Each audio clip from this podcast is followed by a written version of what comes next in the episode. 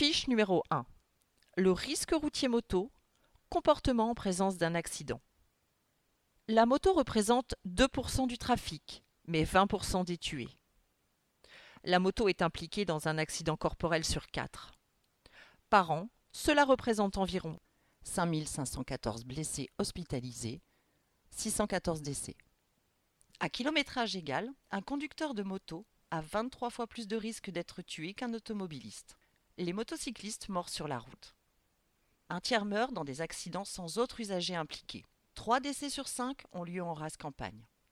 Dans 9 cas sur 10 sur route sèche. 93% des tués sont des hommes. Un motocycliste tué sur deux a entre 18 et 34 ans.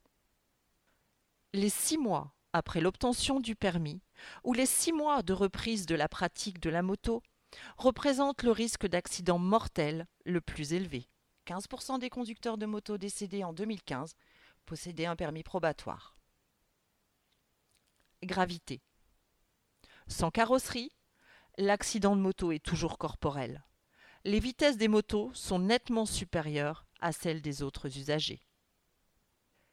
Les séquelles invalidantes les plus graves se retrouvent à la tête, aux membres inférieurs, jambes, pieds, bassin, à la colonne vertébrale. Comportement en présence d'un accident.